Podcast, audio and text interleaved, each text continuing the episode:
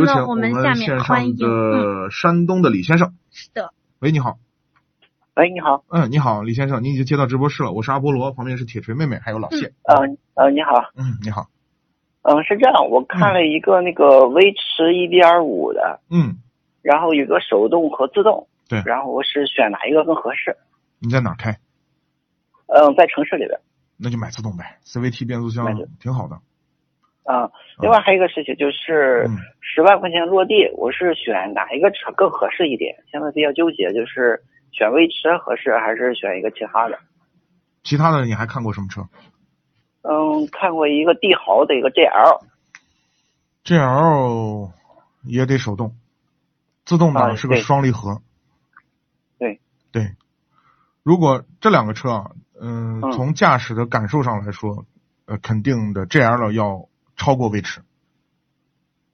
啊，嗯从但内它饰的就是做工，呃，从它的驾驶的感觉上来说，各个方面我觉得都超过威驰。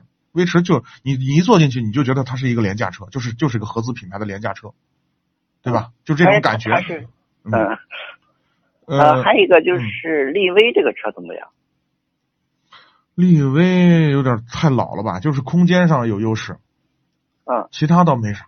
做个小生意，买个这个车挺对，好 就是家里头可能对有个小生意啊什么的，拉拉货呀、拉拉人呐、空间上都是非常有优势。这样的话，我还是买一点五的，就是威驰的动挡比较合适，是吧？对，这个 GL 的，如果你要买的话，就得买手动，因为是自动是双离合，不推荐。嗯，对，行，好，嗯，好吧，谢谢。嗯，好，哎感谢参与，嗯，感拜谢拜您。的参与，再见。嗯